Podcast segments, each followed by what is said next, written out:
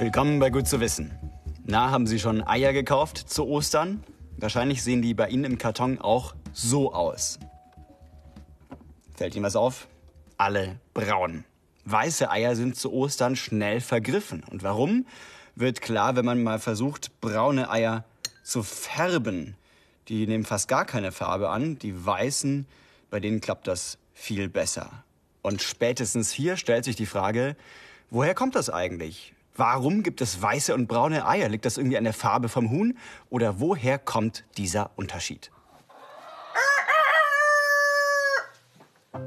In einem Stall in der Nähe von Augsburg leben etwa 20 verschiedene seltene Hühnerrassen. Der Züchter Willi Reiner verkauft ihre Eier zum Ausbrüten in die ganze Welt. Die Barnefelder, Viandotten, Isbar und andere legen hell- oder dunkelbraune Eier, cremefarbene, grüne oder türkise. Besonders angetan haben es den meisten Kunden die olivgrünen und die dunkelbraunen Eier, die Willi Reiner Schokoeier nennt. Also das sind französische Marans, da stammen die Eier aus, äh, die Hühner aus Frankreich und die werden quasi beim Raus, beim Legen werden die gefärbt, man muss nichts mehr färben. Vom Huhn gefärbte Eier, praktisch, gerade zu Ostern. Aber sind normale Hühnereier nicht eigentlich weiß? Am Max-Planck-Institut für Ornithologie südlich von München befasst sich der Biologe Moritz Hertel mit Vögeln und den Farben ihrer Eier. Das Urhuhn hat sicher keine weißen Eier gelegt. Aber in der Züchtung, Entwicklung kam es irgendwann zu einer Mutation von einem Gen, sodass die Farbfunktion ausgefallen ist.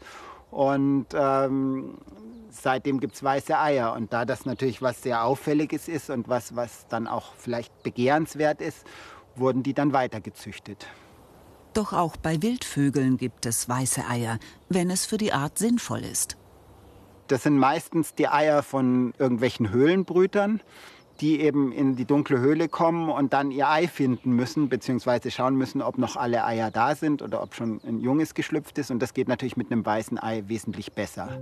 Im Supermarkt werden weiße Eier immer seltener gekauft. Nur an Ostern suchen die Leute gezielt danach. Insgesamt konsumieren die Deutschen 70 Prozent braune Eier. Viele glauben, dass sie gesünder oder ökologischer sind. Ein Irrtum.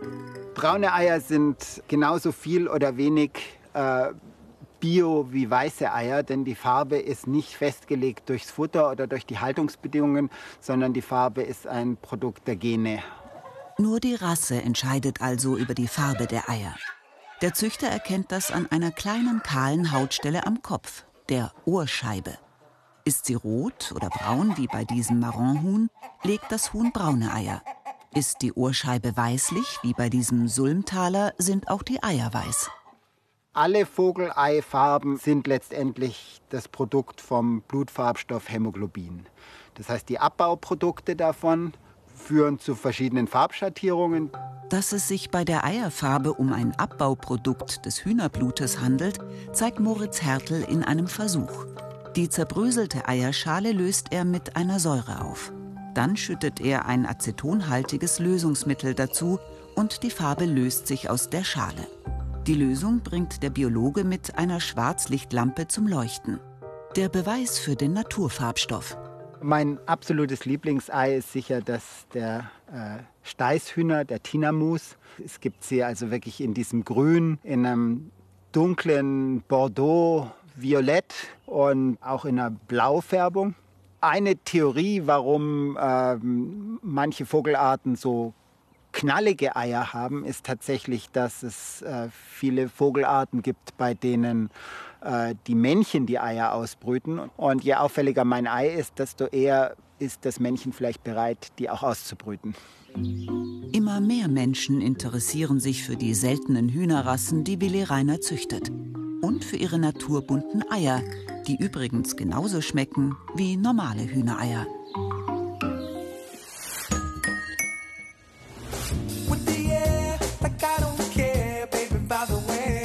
Singen. Ein Talent, das bei mir persönlich vor allem unter der Dusche vorhanden ist. Reicht mir auch.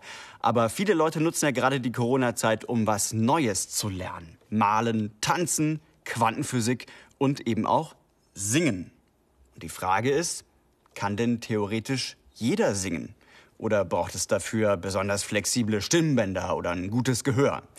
Unsere Reporterin Lilian hat bisher eher nur leise im Gottesdienst mitgesungen, aber jetzt will sie herausfinden, ob sie nicht doch das Zeug zur Sängerin hat. Singen können. Richtig gut. So, dass einem andere gern zuhören. Auf YouTube findet man viele Videos, um genau das zu lernen. Und jetzt fangen wir an zu singen. Ja. Es geht um die Stütze. You shouted loud, loud. Kann ich singen lernen? Wenn man meine Freunde und meine Familie fragt, nein. Aber gibt es eigentlich Menschen, die es einfach nicht können? Oder kann es jeder irgendwie lernen zu singen? Das will ich herausfinden. Dazu suche ich mir ein komplettes Programm, einen Online-Gesangskurs. Der hier verspricht schnelle Erfolge mit Übungen zum Nachmachen. Oh. Bisschen als würde man so Tauben verscheuchen. das kann ich. Das Programm empfiehlt mir jeden Tag zu üben. Am besten eine Stunde lang. I felt the earth beneath my feet. Set by the river. Ob aber mein Lieblingssong in zwei Wochen schon sitzen wird? Ich gebe zumindest alles. Überall. Wenn ich singe, fangen die Hunde an zu bellen, ey. Ich weiß, nach eineinhalb Wochen Gesangstraining darf man jetzt keine Wunder erwarten. Aber ich habe langsam doch ein bisschen Angst, dass ich so rein körperlich vielleicht gar nicht fürs Singen geeignet bin. Deswegen habe ich jetzt einen Termin mit einem Fachmann. Und zwar in der Hals-Nasen-Ohren-Klinik der LMU. Hier treffe ich Matthias Echternach. Was sagt der Stimmexperte? Kann ich's lernen? Ich glaube ja. Also fast jeder kann das. Das System sieht es zumindest so vor. Der Kehlkopf ist meist relativ gut funktionsfähig und alles andere, der Blasebalg und auch der Vokaltrakt, also alles, was im Mundraum, Rachenraum ist, das ist bei Menschen eigentlich sehr gut ausgebildet. Heißt also, wir alle besitzen die gleiche Grundausstattung, um singen zu können.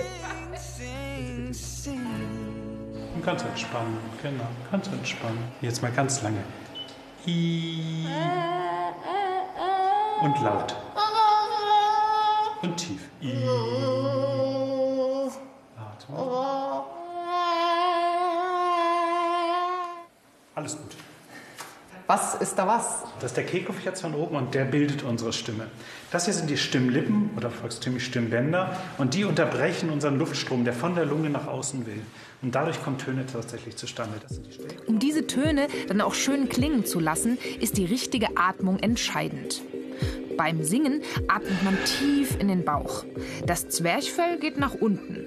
Gleichzeitig füllt sich die Lunge mit Luft. Geübte Sänger atmen diese kontrolliert aus und formen so Melodien. Durch das Singen ändert sich die Atmung und damit die Sauerstoffversorgung im Körper. Der Stoffwechsel kommt in Schwung, im Folgenden werden Organe und Gehirn besser durchblutet. Und der Parasympathikus wird aktiviert. Der ist im Nervensystem für die Entspannung zuständig. Er lässt den Puls ruhiger werden. Singen ist also gesund und macht glücklich. Es gibt Studien, die zeigen, dass die äh, Beschäftigung mit Singen, die Körperabwehr steigt, das Glücksgefühl steigt und ähm, auch hat es häufig ja was ähm, sozial Bindendes. Also wenn ich in den Chor reingehe, ist es auch sehr wichtig, dass ich etwas zusammentue. Die positiven Wirkungen kommen übrigens ganz automatisch, egal wie gut man singt. Ich bin beruhigt, aus rein medizinischer Sicht kann ich singen lernen. Aber es sind ja jetzt nicht nur die Stimmlippen, die einen guten Ton machen. Da gehört mehr dazu. Und was das ist, finde ich jetzt zusammen mit einer Gesangslehrerin raus. Verabredet bin ich in der Hochschule für Musik und Theater in München.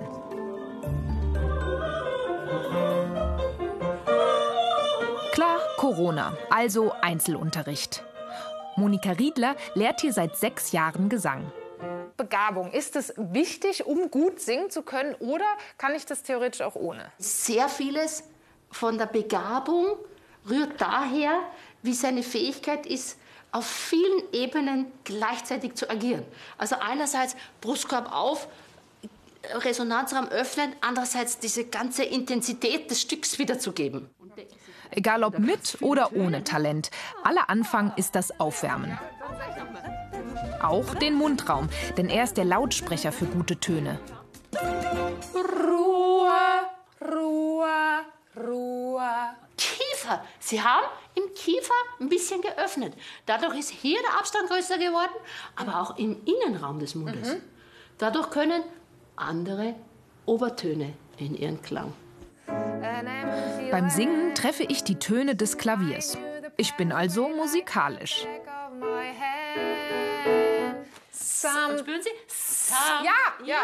ja. Something to Rely on. So tell me when you're gonna let me in. So why don't we go?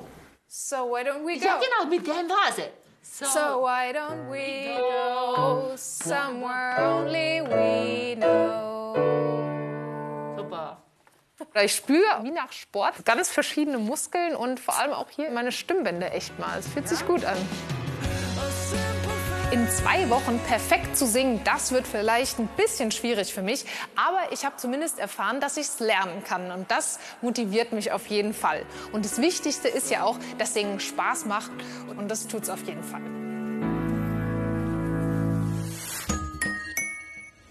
Es gibt so Momente, die das Leben verändern. Einer dürfte sein, wenn ein Kind zur Welt kommt.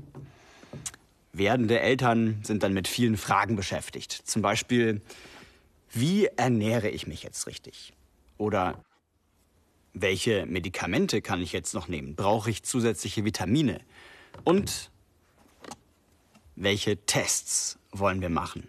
Denn klar, alle wollen, dass das Kind möglichst gesund zur Welt kommt.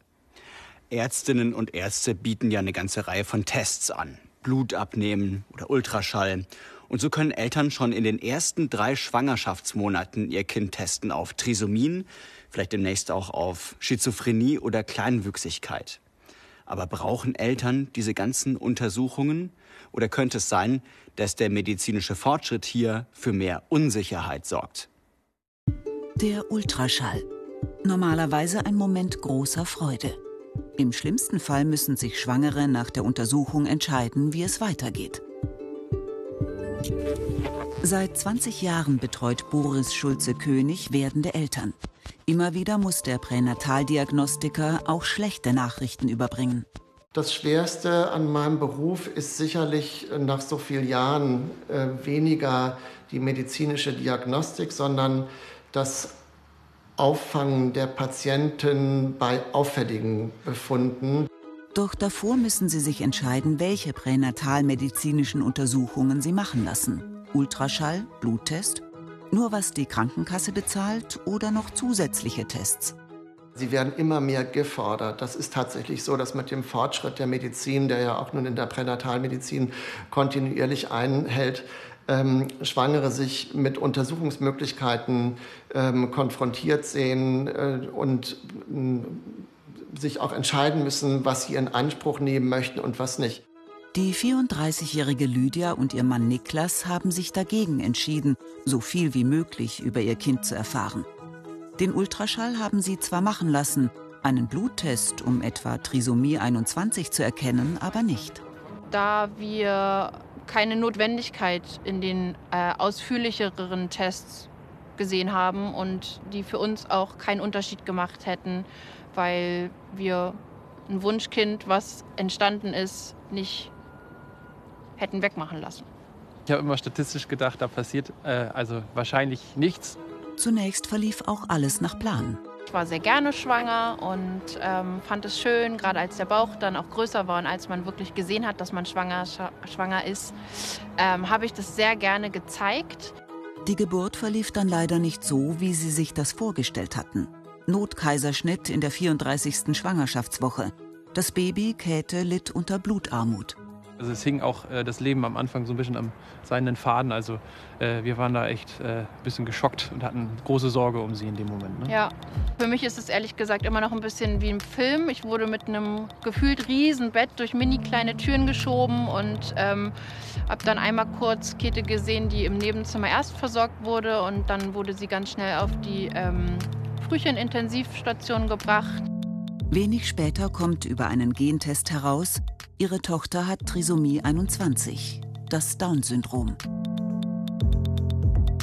Also ich hatte schon Sorgen, muss ich sagen. Dass ich mich schon frage oder hoffe von Herzen, dass sie natürlich irgendwie ihr Plätzchen findet in der, in der großen, komplizierten Welt. Als ich sie das erste Mal nach zwei Tagen dann auf den Arm nehmen durfte, ähm, war das Ganze schon wieder ganz anders. Da wusste ich sofort, das ist mein Kind, das ist unser Kind und ab da war sie äh, unsere, also für mich dann war sie sofort unsere Family. Vier Jahre ist das mittlerweile her. Und durch die richtige Förderung, Logopädie und Physiotherapie entwickelt Käthe sich gut, sagen die Eltern. Sie finden, dass ein Leben mit einem extra Chromosom lebenswert ist. Und um anderen Menschen Mut zu machen, zeigt Lydia ihren Alltag mit Käthe auf Instagram. Sie möchte aufklären, informiert zum Beispiel darüber, welche Formen von Trisomie 21 es gibt und postet Ausschnitte aus ihrem Leben. Ram, Sam, Sam, A. Lydia fürchtet, dass Kinder wie Käthe in Zukunft noch seltener als jetzt geboren werden, weil mehr Frauen die Bluttests in Anspruch nehmen. Diese Frau hat sich anders als Lydia entschieden, für weitergehende Untersuchungen. In der zwölften Schwangerschaftswoche kam die Diagnose Down-Syndrom. Zusammen mit ihrem Mann entschied sie sich damals für einen Abbruch. Wir waren uns eben auch sehr bewusst, es würde unser Leben ganz anders beeinflussen, wenn wir dieses Kind auf die Welt bringen und mit dem Kind leben. Und eben auch für unser Kind, das schon da war, hätte das ganz große Einschränkungen bedeutet. Und dann haben wir gesagt, wir sind uns nicht sicher, ob unsere Ehe das aushält und unsere Familie das aushält. Und auch um die Familie zu schützen, haben wir uns eben entschieden, das Kind nicht zu kriegen. Sie und ihr Mann hatten immer gesagt, ein behindertes Kind wollen sie nicht. Die Entscheidung schien klar zu sein. Aber vom Gefühl her war alles anders diese Konsequenz jetzt durchzuziehen, das war einfach total schwierig, dann wirklich umzusetzen und sich dann zu entscheiden, okay, wir werden jetzt da zu dem Termin gehen. Trotzdem hätte ich am liebsten jede Sekunde geschrien, dass ich dieses Kind kriege und dass ich mich doch nicht gegen mein Kind entscheiden kann. Es ist doch mein Kind, was ich in mir trage. Ich kann doch nicht nur, weil es nicht perfekt ist, mich gegen dieses Kind entscheiden.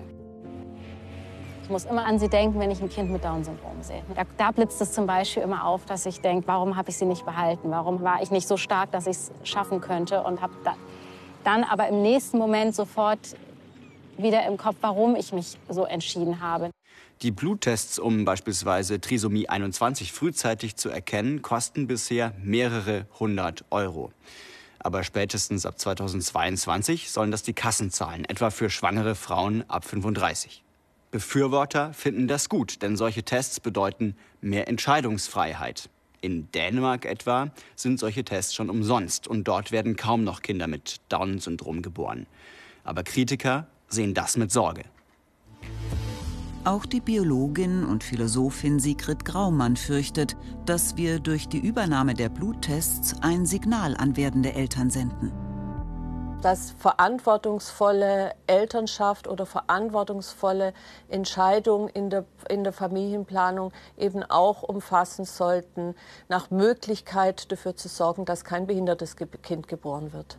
Sie warnt, dass werdende Eltern es als Teil ihrer verantwortungsvollen Elternschaft sehen, alle Untersuchungen in Anspruch zu nehmen. Und in Zukunft können wir auf alles Mögliche testen lassen.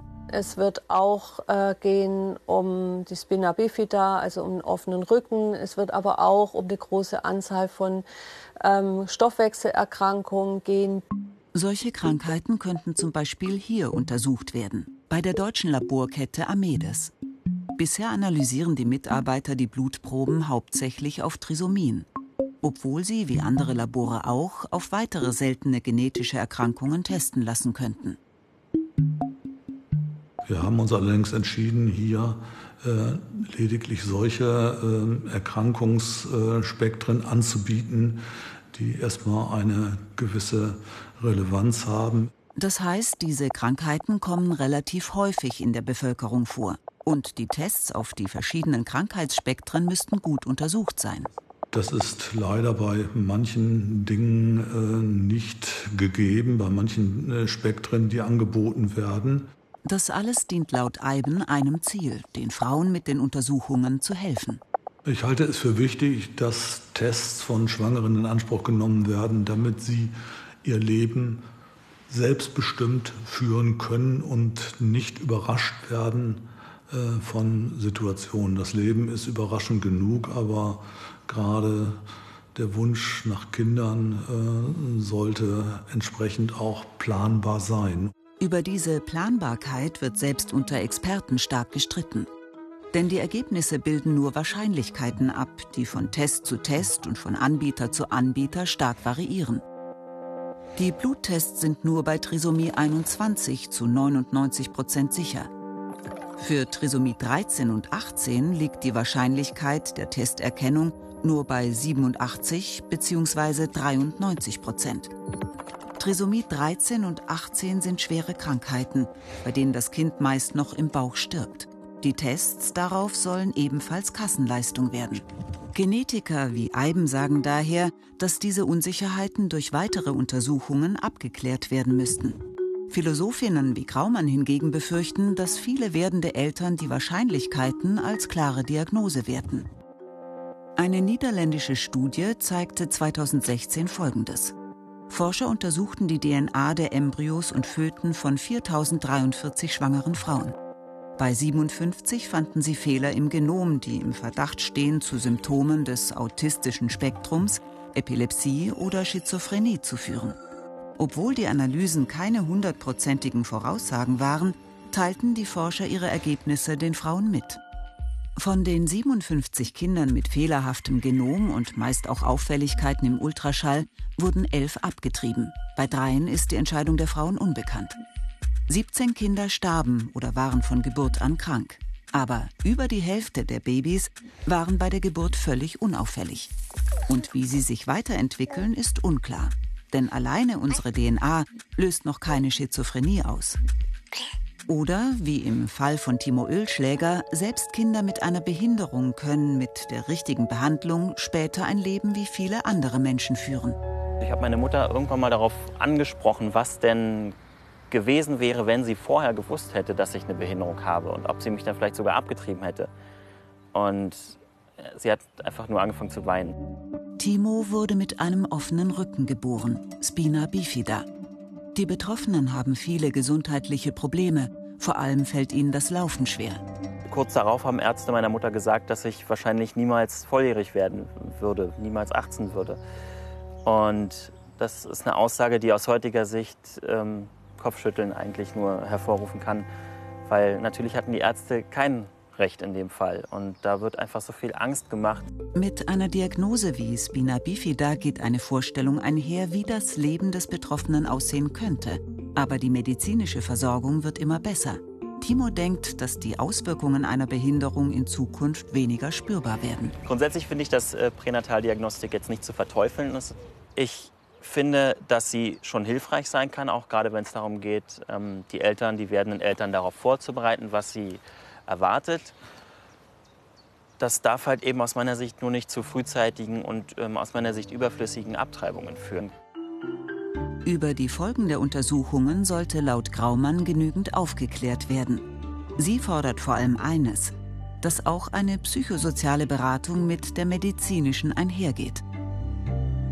Also was es bedeutet, ähm, mit einem behinderten Kind zu leben oder auch sich gegen ein behindertes Kind zu entscheiden und diesen Weg wirklich bis zu Ende zu gehen. Am Ende gibt es noch viele offene Fragen. Mit denen müssten wir uns beschäftigen, bevor die Tests auf den Markt drängen und bevor sie immer günstiger oder als Kassenleistung angeboten werden.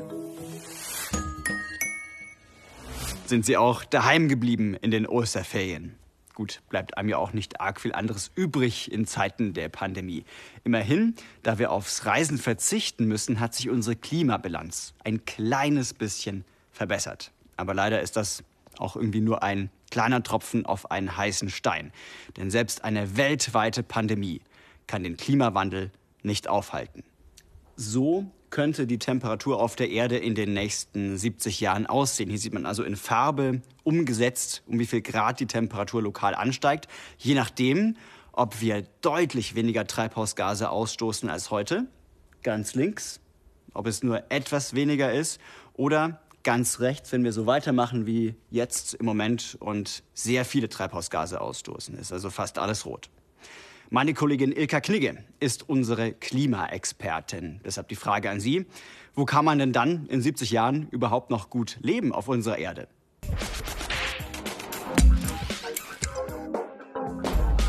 Am besten du ziehst nach Norwegen. Das ist nämlich das Land, in dem es sich in 50, 60 oder 70 Jahren noch am besten leben lässt. Ich habe nämlich eine interessante Initiative von Forscherinnen und Forschern gefunden. Die haben genau die Frage untersucht, was passiert in den verschiedenen Ländern durch den Klimawandel und wie gut oder nicht gut sind die darauf vorbereitet. Dabei rausgekommen ist der Global Adaptation Index, so eine Art Länderranking. Konkret haben sich die Forschenden dafür 74 verschiedene Faktoren angeschaut, zum Beispiel die Bildung der Menschen, die Wasserversorgung oder die Infrastruktur. Das sind natürlich jetzt nicht komplett alle Faktoren, die man damit einrechnen müsste, aber es ist das umfangreichste Ranking, das ich gefunden habe. Also auf Platz 1 ist Norwegen. Es ist damit das sicherste Land auf der Welt, falls wir den Klimawandel nicht in den Griff kriegen. Das Absurde dabei, Norwegen fördert massenweise Öl und Gas und ist damit einer der größten Exporteure von CO2-Emissionen weltweit. Klar, das bringt Geld ein. Und zu Hause kommt die meiste Energie sehr klimafreundlich aus der Wasserkraft. Schauen wir mal weiter. Auf Platz 2 kommt Neuseeland. Da steht der Klimaschutz ja auch politisch ganz oben auf der Agenda. Dann kommen drei skandinavische Länder, Finnland, Dänemark und Schweden. Und auf Platz 6 kommt dann schon das Klischee von einem sicheren Land schlechthin, die Schweiz. Und dann, einige Plätze weiter hinten, Deutschland. Auf Platz 10 von 181, also es ist gar nicht mal so schlecht. Bleibt aber die Frage, wie fühlt es sich denn an in Deutschland, so in 40, 50 Jahren? Da gibt es ein super Tool von National Geographic. Da kann ich irgendeine Stadt eingeben und dieses Tool zeigt mir dann an, wie in der Stadt das Klima sein wird in 50 Jahren, wenn wir nichts weiter gegen den Klimawandel unternehmen. Und das Tool zeigt keine Radangaben oder so, sondern es findet eine Stadt, in der das Klima heute so ist, wie in der Stadt, die ich eingegeben habe. Ich habe mal München eingegeben und das Tool, das zeigt mir dann an, Wähler. In München wird sich also in 50 Jahren so anfühlen wie heute im Norden von Italien. Jetzt könnte man ja denken, oh, voll schön, so ein bisschen wärmer, baden, in der Sonne chillen. Mm, relax. Aber das mit dem Baden, das könnte bei einem Wassermangel im Sommer dann nicht mehr so selbstverständlich sein. Und die Sonne, die könnte an heißen und trockenen Tagen auch für die Landwirtschaft zum Riesenproblem werden. Am Ende also für unser Essen. Und die ganzen anderen Länder, die viel weiter unten stehen in der Liste, die wird es noch härter treffen. Heißt im Klartext, die ganze Welt, die kann ja jetzt nicht in Norwegen, Neuseeland oder hier bei uns in Deutschland einziehen. Also lasst uns dafür sorgen, dass es überall auf der Welt noch lebenswert ist. Auch in 50, 70 oder in 100 Jahren. Seit Jahrhunderten färben wir Ostereier. Warum? das ist gar nicht final geklärt. Es gibt also einige Geschichten. Zum Beispiel, um in der Fastenzeit so die Eier zu kennzeichnen, die schon ein bisschen älter sind und zuerst gegessen werden sollten. Oder dass das schlüpfende Küken als Symbol für die Wiederauferstehung Jesu steht und rot angemalte Eier an sein vergossenes Blut erinnern. Gut zu wissen. In diesem Sinne, frohe Ostern und bleiben Sie neugierig.